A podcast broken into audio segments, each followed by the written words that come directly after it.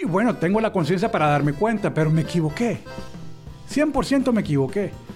Y comparto contigo, pero mi intención era buena. Claro, no. Y yo sé que el camino al infierno está lleno de buenas intenciones, como dicen.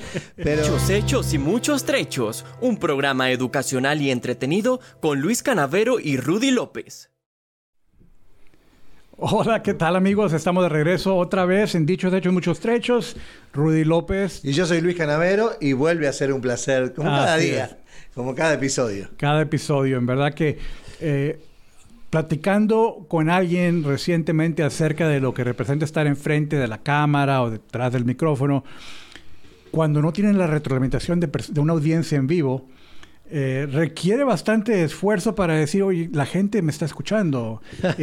y, tener una conversación con una audiencia que no, no la podemos ver es algo que toma tiempo, toma práctica para sentir esa comodidad de platicar contigo que nos estás viendo o escuchando. Pero para mí ya ahora este nivel de práctica, este nivel de, pues, de experiencia, lo disfruto, disfruto bastante estar platicando con ustedes aquí, amigos. Sí, a mí me pasa igual. Este, eh, a mí me encanta esto, es así. Este, y, yo sé que hay mucha gente del otro lado que lo disfruta, habrá otra que no, pero bueno, es parte del asunto. Sí. Eh, en otra organización donde estaba frecuentemente enfrente de, de las cámaras o del micrófono, me recuerdo que alguien me, paraba por ahí y decía, oye, ¿qué tal, Rudy? ¿Cómo estás? Como si fueran grandes amigos oh, y no tenía la menor idea quiénes eran. Porque porque hay una intimidad conversacional. Claro, claro que sí, claro que sí. Y, es lindo cuando se genera eso, es, muy lindo, la verdad que sí. Es muy, especial.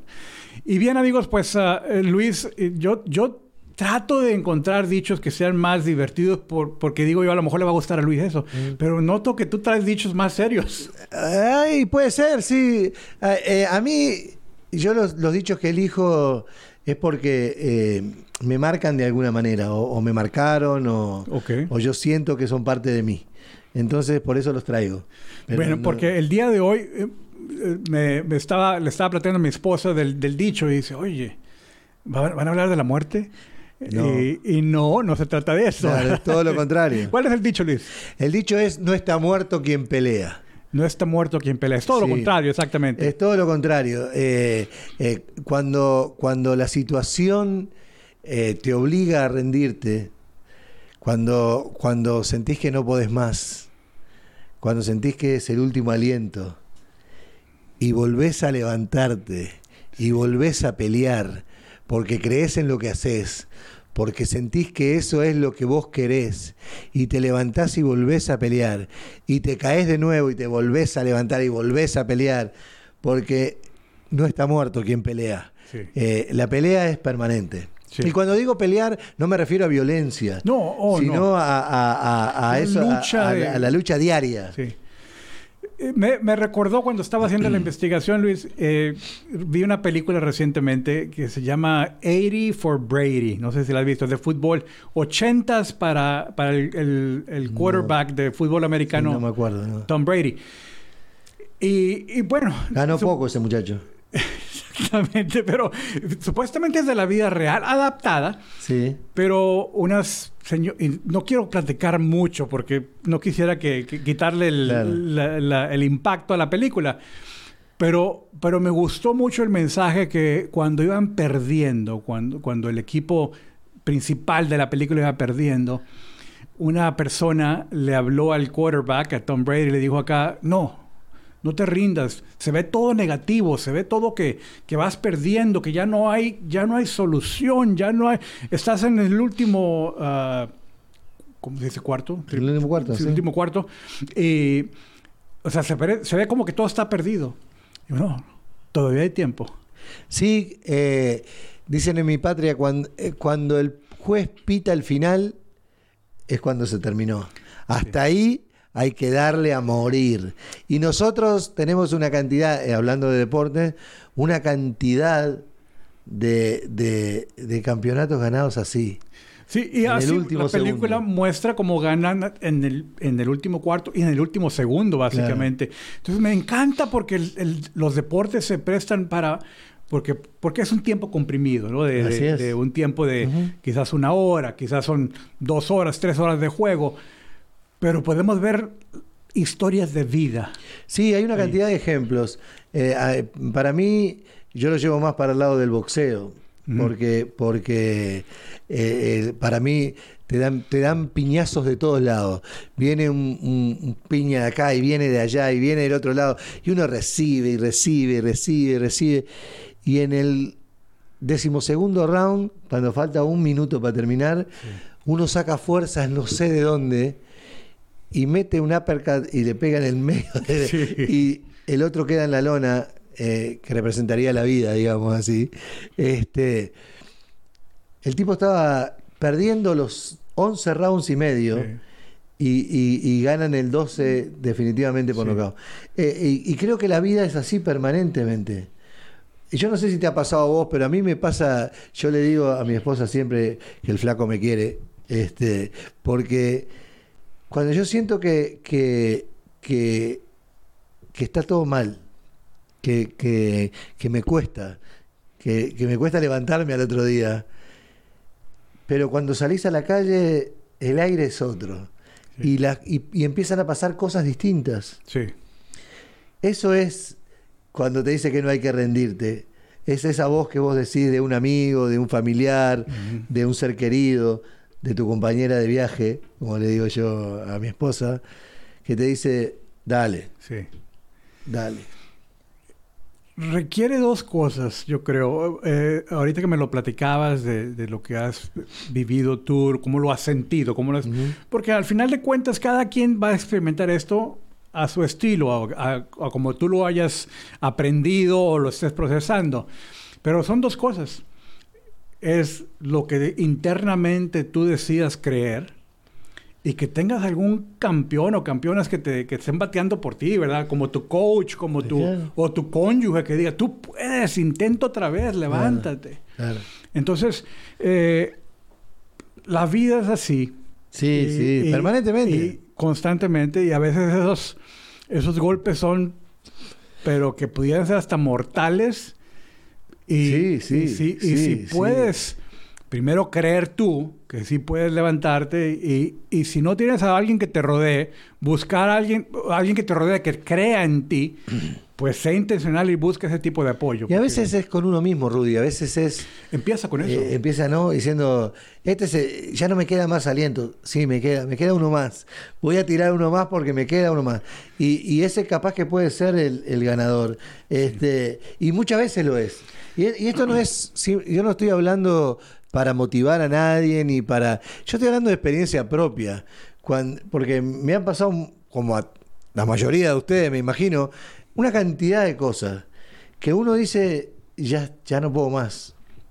Y viene, viene esa vocecita que te dice, sí.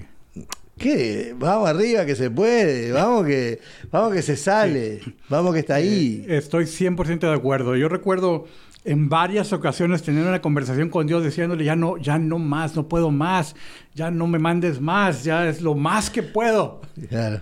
Y, y, al poco tiempo, a las dos, tres semanas, me llega otro problema. Y luego como que le digo a Dios yo, y bueno, pero que no me Dame, dame el anterior, ¿no?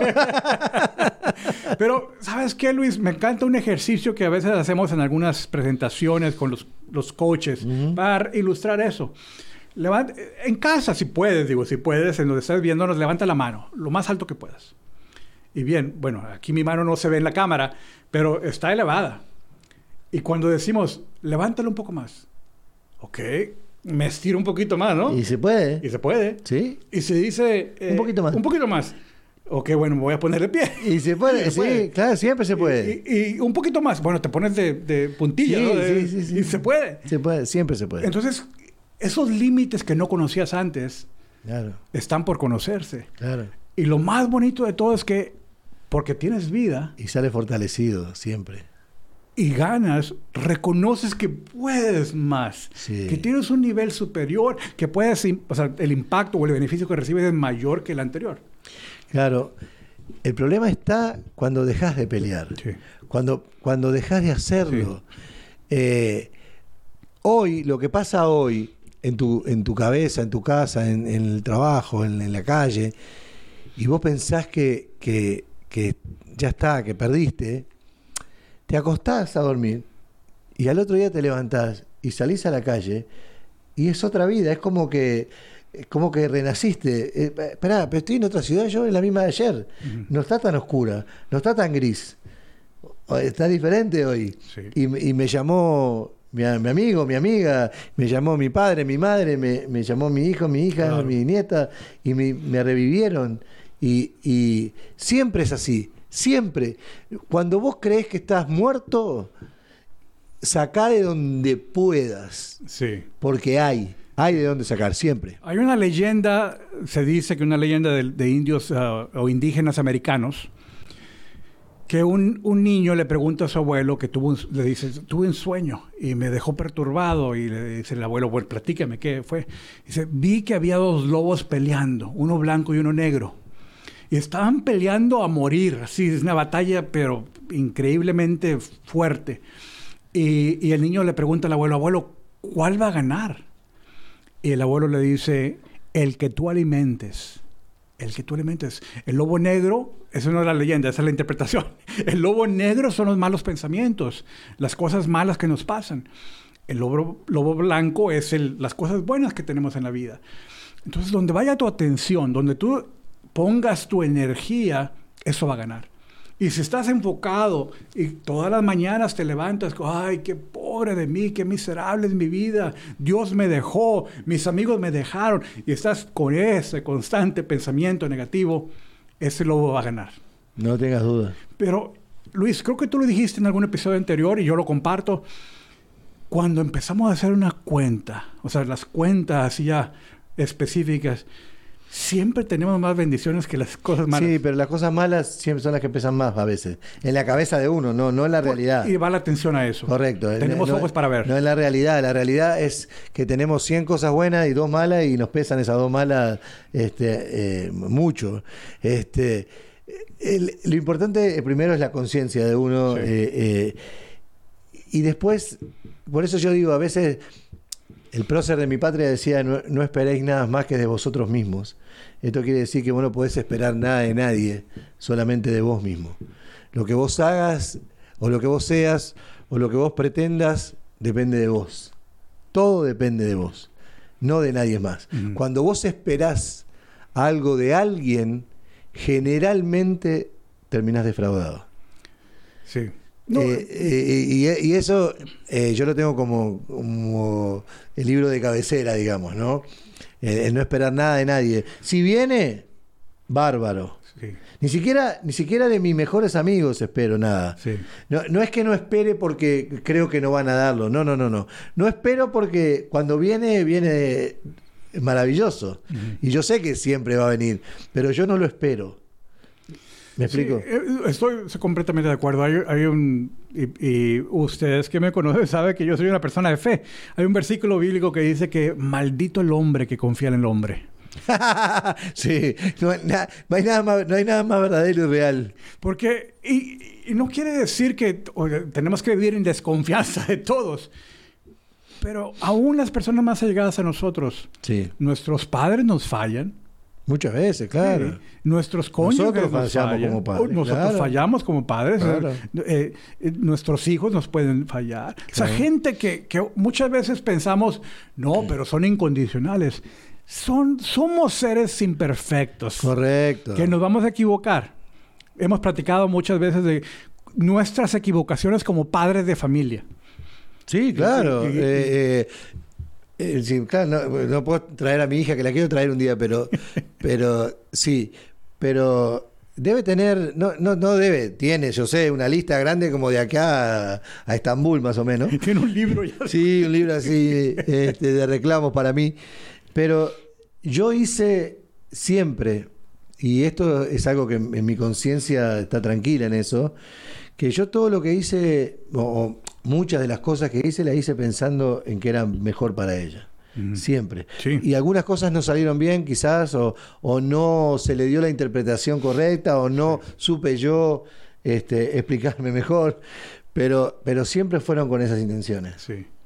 Claro que sí, igual puedo decir yo, y, me he dado cuenta a veces que lo, que lo reflexiono y pienso, wow, lo que les dije a mis hijos cuando tenían cuatro o cinco años, era lo que yo creía en ese momento, era lo que yo, hasta donde yo tenía la capacidad de entender en ese momento y, y hice o dije cosas que en verdad luego me di cuenta que estaban equivocadas. Sí. Y que quizás causado un, un, impacto negativo en mis hijos. Y bueno, tengo la conciencia para darme cuenta, pero me equivoqué. 100% me equivoqué. Y comparto contigo, pero mi intención era buena. Claro, no, y yo sé que el camino al infierno está lleno de buenas intenciones, como dicen, pero, pero la verdad es esa, la verdad es que uno toma decisiones pensando que son para bien, y mucho más con los hijos, ¿no? Obviamente. Este, pero cuando digo, y voy, voy a volver al dicho de no está muerto quien pelea, a, veces uno se siente abrumado por las circunstancias, por las deudas, o porque, yo qué sé, porque en el trabajo, por lo que fuera, el tránsito, yo qué sé, por cosas pequeñas en realidad. Y viene esos angelitos que, vienen, que yo llamo nietos, que son, son mis ángeles, ellos. Y lo digo, lo digo de verdad porque yo lo siento así. Eh, cuando viene ella, por ejemplo, yo tengo una nieta y tres nietos. Cuando viene ella, que, yo la amo con toda mi alma, ella viene y me abraza y, me dice, me acaricia la cara y me dice, abuelo, te extrañé o te quiero, cualquier cosa que te diga. Te da como 100 años más de vida. Ah. ¿Viste cuando los jueguitos esos del Mario Bros? Bueno, tenés como 400 vidas más. es, una cosa de loco. Te, recarga la batería. Sí, sí, sí, sí, Me recarga, me recarga, me recarga porque es maravilloso. Sí. Pues bueno, la verdad, amigos, desde que yo también yo no tengo nietos, es que no puedo compartir lo que, lo que Luis dice, pero sí me he dado cuenta que hay ciertas cosas que, que recargan mi batería y que tengo que ser intencional en regresar a buscar eso. O sea, decir, si ando caído, bueno, tengo que ir a buscar cómo recargar esa batería. Porque, porque nuevamente, esa historia, esa leyenda de indígenas americanos, me, me tocó mucho a mí. Porque lo he visto, lo he visto cuando, cuando mi mente se enfoca. Decía Luis, puede haber 100 cosas buenas y dos malas, pero si le dedico mi energía y mi enfoque a esas dos malas, se ven gigantescas, mayores que las 100 otras cosas. Tal cual, es, que eso es una realidad. no, no, sé por qué, si es parte de nuestra cabeza que funciona así, pero le damos mucha importancia a las cosas malas. Y realmente las cosas buenas son muchas más. Son muchas más. Este, por eso digo, a veces cuando hablamos de los papás que hizo mal esto, que hizo mal otro, hicieron 500 millones de cosas bien. Sí. Este, de hecho, quien soy yo hoy, mucho se lo debo a él y a ellos, a los dos. Entonces, es parte del asunto también. Sí, hubieron cosas malas quizás, sí, capaz que sí, pero la mayoría fueron buenas. Y la gente tiende a pensar al revés, tiende a pensar que las cosas eh, van por el, por el lado equivocado. Por eso digo, cuando yo digo de, los angelitos míos, porque ellos no tienen ningún otro interés más que el amor.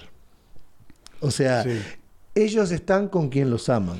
Eh, a, a, ese nivel, a esa edad, son incondicionales. No, no... no importa de qué, porque no tienen ningún, ningún otro interés. No hay un interés material, no hay un interés eh, eh, económico, no hay un interés de nada. Hay solo amor. Entonces, ellos me recargan las baterías de verdad. Yo cuando digo que me recargan las, vidas, me recargan las vidas. Este, cualquiera de ellos, porque todos tienen la personalidad diferente. ¿no? A mí me dicen, vos querés más Santiago, que es el, mayor. Este, no, no es así. Yo los quiero a todos por igual. Esa es la realidad, porque todos de algún modo me recargan la energía. Fíjate Luis que ahora pensando, yo no tengo, yo no tengo nietos, no he experimentado eso, pero eh, en, un estudio, o varios estudios dicen que personas que están así como sobrecargadas, que, se sienten abrumadas por la vida, que, están deprimidas, una manera de, traer esa motivación es ir a ayudar a personas que están más... peor. Peor, o sea, de peor, una situación horriblemente peor. y decir, wow Qué bueno que no estoy así. tal cual, tal cual. eso, es una, eso es una realidad. Y esto pasa un poco así. Alejandro hablaba en, episodios anteriores de los vampiros energéticos. Mm. Yo soy mucho de creer en la energía porque la energía negativa, por, ejemplo, hace que vos te sientas mal, hace que vos veas un día de sol nublado. O sea, esa es la realidad. Cuando vienen ellos absorben la energía negativa y, y te dan toda la energía positiva. O sea, esa energía positiva que ellos dan, porque uno vuelve a ser niño cuando, cuando, yo- cuando, cuando está con ellos, la energía negativa pluf, desaparece Sí. y queda solamente. A veces yo me río solo. Estoy sentado tomando mate, porque yo tomo mate, eh, eh, y estoy tomando mate y me río. Y me dice mi esposa, ¿de qué te reí? Y me acuerdo, porque me estoy acordando de cosas que hicieron los chicos, Sí. y, y me río porque me cargan de energía positiva todo el tiempo. Por eso tenemos que ser niños cada vez más. Sí. Definitivamente. E igual, muchas personas no tienen esos nietos. Yo recuerdo, porque en mi trabajo como coach a veces me ha tocado lidiar con personas que, o, o lidiar no suena, suena negativo, como que es algo feo, no, no, simplemente trabajar con clientes que, que están en etapas difíciles y que su enfoque está muy orientado a sí mismo en lo negativo. Claro. Y, y parte de la tarea que les doy es, bueno, ve y voluntarízate en el hospital de cáncer aquí de, del MD Anderson, ¿verdad? O ve, cuenta. ayuda a las personas que están abandonadas, a las mujeres golpeadas. Y los que hacen el ejercicio, amigos, no digo que sean todos, pero los que se animan y empiezan a voluntarizar, se les nota. Sí, claro. Que empiezan a, a sentir ese cambio en ellos, decir, oye, yo no estoy tan mal. Cuando, cuando, cuando nos rodeamos de, de- de cosas positivas, Sí. de, de gente positiva, la vida nuestra cambia. Eso siempre lo dice el- mi amigo Juan José Perlasca, que le mando un abrazo grande. Este, él siempre dice eso y, y yo comparto plenamente.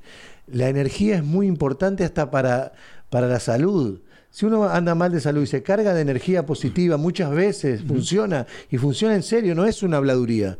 No, no, Funciona no. en serio, la cabeza es fundamental. Una, no, algunos de ustedes quizás reconozcan el nombre, es un gran orador, un, un comunicador profesional que se llama, en inglés se llama Les Brown, es un, un americano, afroamericano. Él le ha dado cáncer cinco veces, Luis. Vos. Y él cree en eso que dices tú, que de la energía positiva, de rodearte de personas optimistas, de rodearte de, de eh, no nada más rodearte, dice, aún ver una película o un, o un comediante que te alegre la vida, es esa energía que te carga la batería. cual. Y dice, así he peleado el cáncer, yo decía. Bueno, yo, yo- nosotros teníamos eh, eh, conocido para mí, amigo de, de- de la- de mi señora, que, que él tuvo, no sé, 400 cosas malas en su vida, pero era tan positivo, pero tan positivo, que nunca le afectó nada. Ni el cáncer, ni que, ni que perdió, ha- hablaba con el aparato acá que se tiene que tocar, na- nada de eso le afectó, nada. Wow. Siempre para adelante. Sí. Y eh, era digno de admirar, realmente claro digno sí. de admirar. Sí, porque, porque hay otras personas que lo van a procesar de manera diferente y decir, ya me arruiné. Claro, ya se, Y, se- y ya, o sea, se están muertos antes de pelear. Exacto. Claro. Cuando, es más, me recordaste ahora cuando dijiste eso. Yo no recuerdo quién fue el que dijo, pero también me impresionó este dicho o esta frase célebre, perdón, que dice que hay personas que mueren a los, a los 25, pero los entierran a los 75. Tal cual. O sea que ya se rindieron. Ya está. Ya está. Y, y se ve mucho, se ve mucho en la calle eso, ¿no? Hoy. Personas que están rendidas, que, Sí. que se rindieron. Y, y realmente yo no creo en eso, no, no creo. Ni en mis peores circunstancias. Sí, me amargo como todo el mundo y, y- lloro y, lo que sea que tenga que hacer. Pero, pero se me pasó y a los dos minutos vamos arriba de vuelta, porque, porque así tiene que ser. Eh, yo no concibo la vida de otra manera. No la concibo. Tengo problemas, sí. Tengo problemas de salud también. Pero, pero la- hay que seguir para adelante, hay que seguir peleándola. Yo quiero ver a mis nietos graduarse, quiero mm, vivir mucho tiempo. Sí. Y la única manera de hacerlo es siendo positivo. Claro. Yo quisiera enfatizar algo porque pudiese alguien decir, oh, claro, pero Luis siempre es una persona muy optimista, Luis, Luis es siempre una persona muy, muy simpática, que ve la vida de esa manera. Ok, puede ser que sí, pero él dice que no, ¿verdad?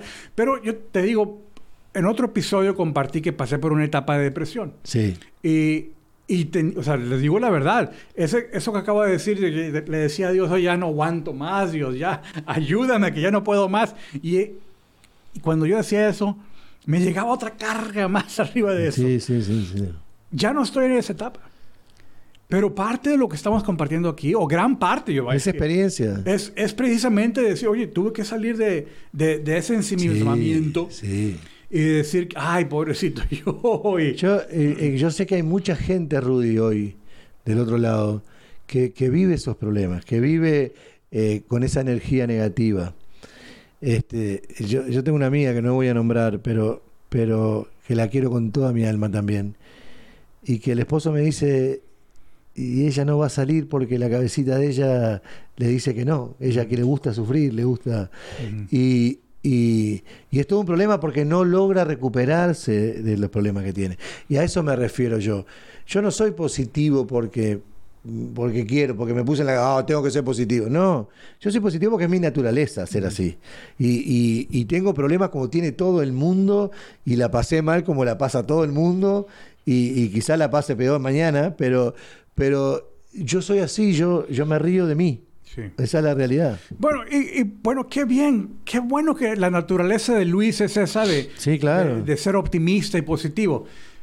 Pero si no es tu naturaleza, te queremos decir de que lo hagas. y Que hay sí- posibilidades. Y, y lo mismo es, el, el resultado es el mismo, de que vas a salir de esa. Si sigues peleando, tienes vida, sigues peleando, tienes vida, sigues peleando, la victoria va a llegar. Sin duda ninguna. eh, yo me recargo en, en mis nietos porque, porque yo los adoro, porque son divinos, pero puede ser tu padre, tu madre, tu abuela, tu tío, tu, tu mejor amigo, tu pariente, tu amigo lejano, lo que fuera, tu novio, lo que quieras. Siempre, siempre hay alguien que, que, que- que te puede dar un, un- un toque de aliento. Claro. Eh, una, algunos de ustedes, amigos, quizás reconocen el nombre de este autor, Víctor Frankl. Él era un psicólogo judío que, que Ok. fue, eh, durante la Segunda, Segunda Guerra Mundial, fue puesto en uno de estos ah, ah, campos de concentración. Siendo psicólogo, pues aplicaba su profesión a lo que veía. Claro. Y él decía que observaba y documentó todo esto en varios libros. Yo he leído un par de ellos. Él decía, Luis, de que él observaba que la gente que tenía mayor potencial de sobrevivir esos campos de concentración eran los que mantenían esa mente enfocada en una esperanza. Eh, y decía, puede ser, aunque pudiese haber un gran riesgo que habían matado a la familia, pero como no sabían, decir, bueno, voy la- a pensar optimistamente La vida es bella. de que, de que voy a volver a ver a mi esposa o que voy a volver a mis hijos. Mm. No tiene que ser la familia, decía. Algunas personas que, que sobrevivían era, por ejemplo, dar el ejemplo de una persona, volver a tocar el piano. Por ejemplo. Esa era su motivación. Por ejemplo. Esa esperanza de que sigo con vida. Claro. Y aunque esté rodeado de esa tragedia tan horrible, eso los- les, les daba esa esperanza de Claro. seguir insistiendo, de seguir viviendo Claro. y sobrevivieron al holocausto. Y sí, es increíble. Me acordaba de la película La vida es bella, ¿no? Este, Sí, La vida- sí. Todo lo que hace el actor para que el Wow, hijo se dé cuenta. Sí, increíble. Increíble. Bueno, e- eso es parte del asunto, ¿no? Hay mucha gente así. Sí. Este, o sea que ya estamos casi terminando, una lástima, pero estamos terminando. Lo único que hay que decir es que sí la vida nos golpea, sí la vida nos trata mal muchas veces y, y- y nosotros la tratamos mal a ella, pero que siempre se sale, que jamás, jamás está muerto quien pelea. Así es. Gracias Luis por traernos este dicho tan bonito. Ah, y amigos, me dejaste, ya tengo ganas de ver esa película otra vez. La vida es bella. la vida es bella, sí. sí. Véanla. Eh, está de, de- de esa- yo lloro con esta película. Sí, claro, cómo no. Pero, pero tiene unas lecciones de vidas profundas. Así es que muchas gracias por acompañarnos, amigos. Síganos en Dichos Hechos Trechos o dichoshechos.com. Todas las redes sociales, ahí estamos publicando. Es un gusto, amigo, estar acá. Que estén bien, gracias. Hasta pronto.